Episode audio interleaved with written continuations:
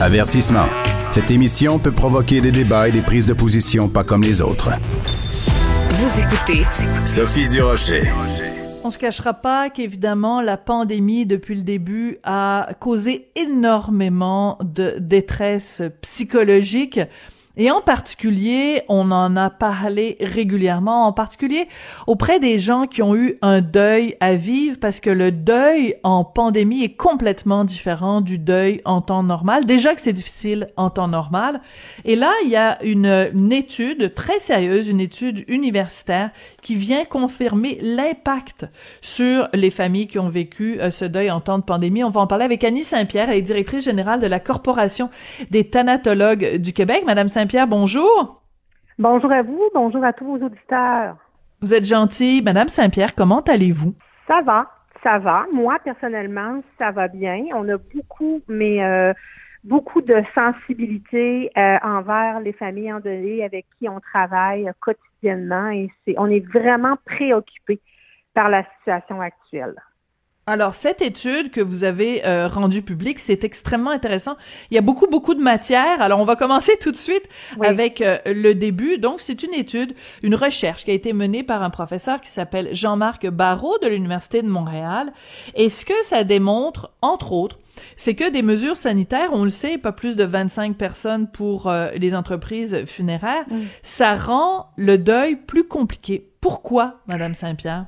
Oui, en fait, évidemment, on, le comprend rapidement. Les premières euh, observations qui ont été euh, soulevées par les familles qui ont été interrogées, c'est le nombre de personnes limitées à 25 qui euh, vient compliquer le deuil. Et le deuxième facteur est la distanciation physique.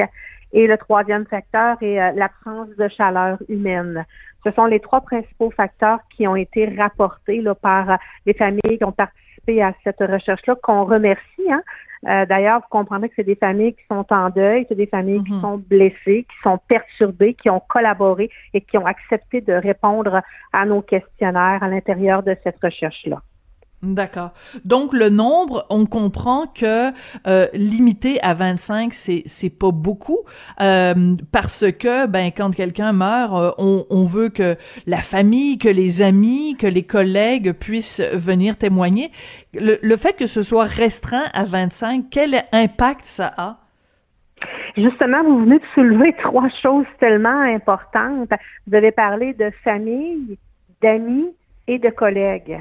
À 25 personnes, il est évident qu'on ne peut pas euh, inviter euh, toutes ces catégories de proches-là à venir dire un au revoir à la personne qui est décédée. Donc, n'ayant pas la possibilité actuellement de faire ce qu'on appelle la rotation dans les entreprises funéraires, on est limité à imposer aux familles 25 personnes maximum pour une seule séance. Donc, c'est mm-hmm. très difficile euh, pour les familles de d'avoir à trancher, et d'ailleurs l'étude le souligne, que euh, le fait de respecter, de devoir respecter une limite de 25 personnes divise les familles qui ont à choisir qui euh, du cousin ou de la mm. cousine, du collègue ou du collègue va pouvoir se présenter à l'entreprise dans l'entreprise funéraire pour dire au revoir ou offrir les condoléances aux proches de la personne décédée. Donc, notre étude vient démontrer, et on l'observe sur le terrain quotidiennement. Il y a de la chicane. Ben oui, ben oui, on voit l'impact que ça a, là. Euh, la détresse qui est profonde. Et maintenant, c'est une étude de l'Université de Montréal qui vient le qui vient le démontrer. Et euh, la publication arrive au moment où jeudi, le gouvernement du Québec va tenir une commémoration pour les personnes qui sont décédées de la COVID. Et c'est important de dire pour nous, dans le domaine funéraire, oui, il y a des personnes qui sont décédées de la COVID et c'est louable et c'est correct qu'on tienne une journée de commémoration pour eux. Mais il faudrait pas oublier qu'il y a eu 74 000 décès au cours de la dernière année et c'est autant de familles qui ont été affectées par les mesures sanitaires. Alors, c'est vraiment hmm. important pour nous de soulever cet aspect-là. Je vous remercie de prendre le temps de le faire aujourd'hui. Ben c'est tout à fait normal parce que c'est un sujet euh, qui, qui nous touche tous. Hein? On est tous mortels, donc euh, ça va tous nous toucher à un moment donné euh, ou l'autre. Et on sait, et ça a été ça aussi documenté que le deuil c'est un processus difficile, c'est un processus qui est long et il y a différentes étapes. Et justement, le fait que euh, on ne puisse pas avoir ce, contact humain. C'est-à-dire que j'imagine, bon, euh, euh, notre père meurt ou notre notre sœur, peu importe, on est au salon funéraire, les gens arrivent, ils sont très peu nombreux, et là arrive la situation où les gens, ont, nous on pleure, les gens pleurent, et on peut pas se prendre dans nos bras. Oh, mm-hmm. Mon Dieu, que ça doit être difficile. Oui, c'est difficile, mais il y a quand même, Mme Drochet, des, des, des, des suggestions qu'on peut faire. C'est peut-être aussi réconfortant pour une personne de la regarder droit dans les yeux, avec un hmm. regard franc, en mettant une main sur notre cœur et en lui hmm. Disant à quel point on pense à elle et à quel point on est avec elle. Donc, je pense que c'est des marques d'affection qui peuvent quand même se faire euh, sans avoir à faire d'accolade dans les entreprises funéraires. Et c'est pour ça qu'on continue de dire aux autorités de la santé publique et au gouvernement qu'on croit qu'on est en mesure euh, d'augmenter la limite des personnes tout en offrant des rituels funéraires tout à fait sécuritaires. On, le voit souvent, Madame Durocher, le public et, le voit souvent à, à, la télévision lors des funérailles protocolaires, les gens circulent à la queue leu, comme on dirait en, bon québécois, à deux mètres de distance, en, en étant en mesure d'offrir leurs condoléances. Alors, on est vraiment en mesure de d'appliquer ce concept-là avec des principes de passé et des cordons de sécurité dans nos entreprises funéraires. Écoutez, on a même vu certains de nos membres qui ont euh, justement là euh, installé des corridors ou des cordons de sécurité pour que la famille soit isolée afin que les hum. gens ne soient pas tentés d'aller les serrer dans leurs bras et tout. Avec un plexiglas ou... Euh? Exact. Avec un cordon de sécurité, exemple. Ouais. Euh, D'accord. Donc, qui fait que la famille est en retrait, mais qu'elle peut voir les gens avec un signe de la main, une main sur le cœur, un, une imitation d'accolade. Donc, c'est vraiment des choses qu'on est capable d'appliquer, de faire respecter. Après un an, là, les Québécois le savent, ce qu'ils ont à faire, là. Donc, euh, donc, ce que vous réclamez. Ouais. Ce que vous demandez, c'est que qu'on puisse augmenter le 25. Puis je veux revenir sur un mot clé que vous avez utilisé, Madame Saint-Pierre, euh, tout à l'heure. Vous avez parlé d'une rotation. Pourquoi on pourrait pas justement avoir les trois catégories que j'ai nommées tout à l'heure? Il y a les, il y a la famille, il y a les amis, il y a les collègues. Pourquoi on dirait pas Il peut y avoir un premier groupe de 25 qui viennent présenter les, condoléances. Une fois que ce groupe de 25-là est sorti, ben il y a un deuxième groupe de 25 qui vient. Pourquoi on, on, on, on dit au total c'est 25? Si ces 25-là, une fois qu'elles ont présenté leurs condoléances, elles pourraient quitter, puis on pourrait à ce moment-là faire une rotation et permettre à beaucoup plus de gens de faire de venir présenter leurs condoléances. Malheureusement, c'est ce qu'on fait valoir depuis plusieurs mois aux autorités de la santé publique qui ne semblent pas adhérer à notre répondre positivement à notre demande. Quel dommage. oui, c'est dommage. Oui, c'est dommage parce qu'il y aurait cette formule-là. Et, euh, et, d'ailleurs, on a été qu'on a changé trois fois de consigne en un an. C'est pas n'importe ah quoi. Là. Oui, oui, oui. Euh, entre mars et septembre l'an passé, on a fonctionné avec le principe exactement comme les commerces euh, aujourd'hui avec le principe de la distanciation en fonction de la superficie d'accueil de l'entreprise. Et ça a très bien fonctionné. C'est-à-dire qu'il y avait des très grands complexes funéraires, exemple dans la région de Montréal, qui sont capables de recevoir 175, 200 personnes, qui eux étaient en mesure d'en recevoir 50, et d'autres plus petits en région qui étaient limités à 15 ou 20 personnes, et ça allait bien. Ensuite de ça, on nous a appliqué le principe de 25 personnes, mais avec la rotation possible, donc avec le principe de à la queue le le, là, comme je vous mentionnais tantôt. Ensuite de ça, on a changé pour avoir la possibilité d'avoir un ou deux événements différents, comme vous l'avez illustré tout à l'heure.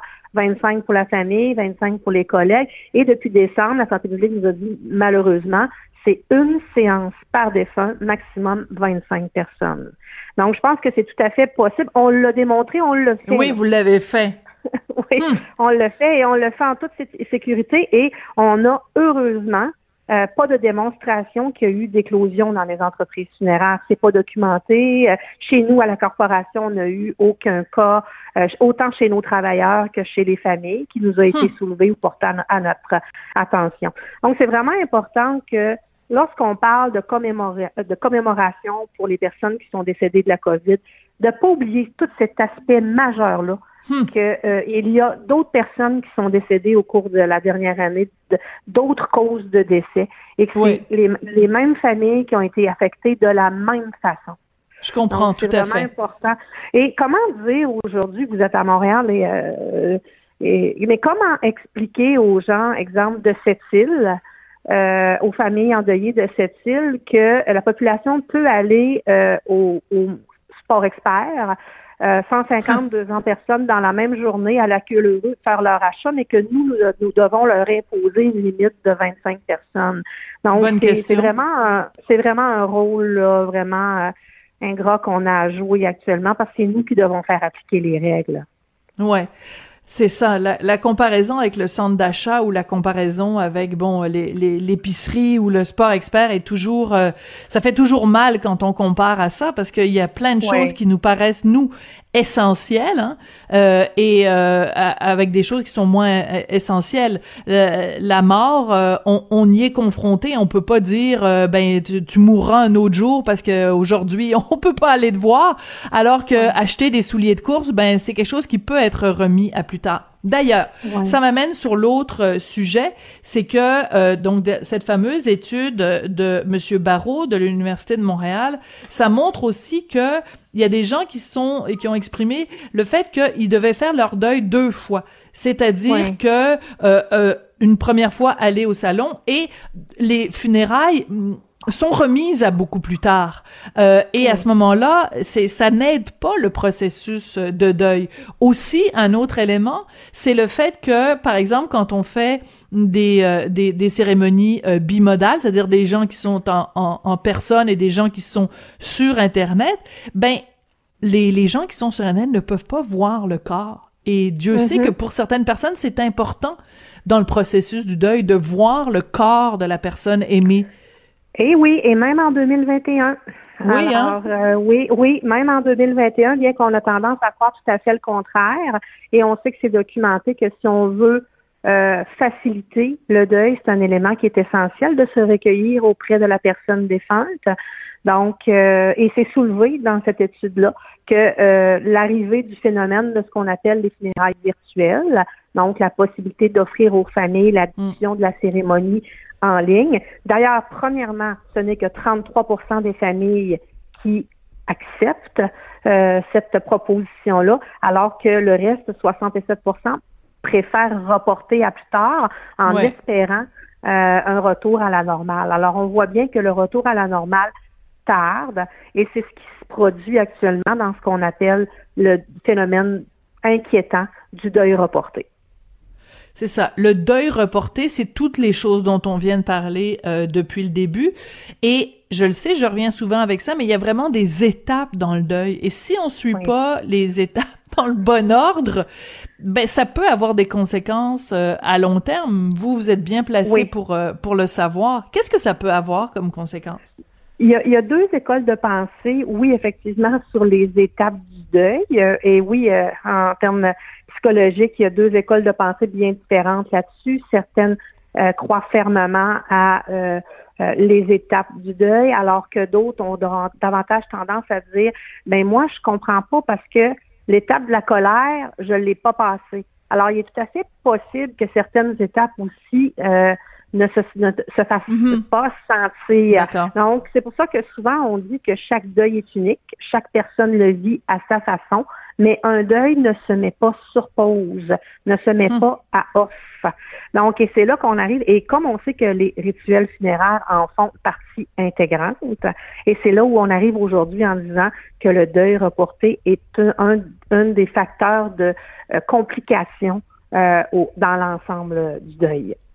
Ouais en même temps, il y a peut-être des gens qui nous écoutent, Madame Saint-Pierre, et qui disent oui, bon, c'est bien beau, elle est super intéressante, Madame Saint-Pierre, mais en même temps, qu'est-ce que vous voulez qu'on y fasse? On, on, on se bat contre une pandémie, euh, on n'a pas le choix. Alors euh, oui, c'est sûr que c'est plus difficile de faire le deuil, mais en même temps, tout ce qu'on fait dans la vie de tous les jours est rendu plus difficile par mm-hmm. la pandémie. Qu'est-ce que vous répondriez à ces gens-là? Mais je vous dirais que c'est comme vous l'avez soulevé vous-même tout à l'heure, on parle de commerce essentiel, on, on, parle de services prioritaires et s'il y a quelque chose qui est mm. bien essentiel euh, dans la vie, ben c'est de faire le deuil d'une personne qu'on a perdue, d'autant plus qu'on sait que dans certaines circonstances, euh, les gens, les proches ne peuvent même pas accompagner mm. la personne malade dans les dernières étapes de sa vie ou à la fin de sa vie.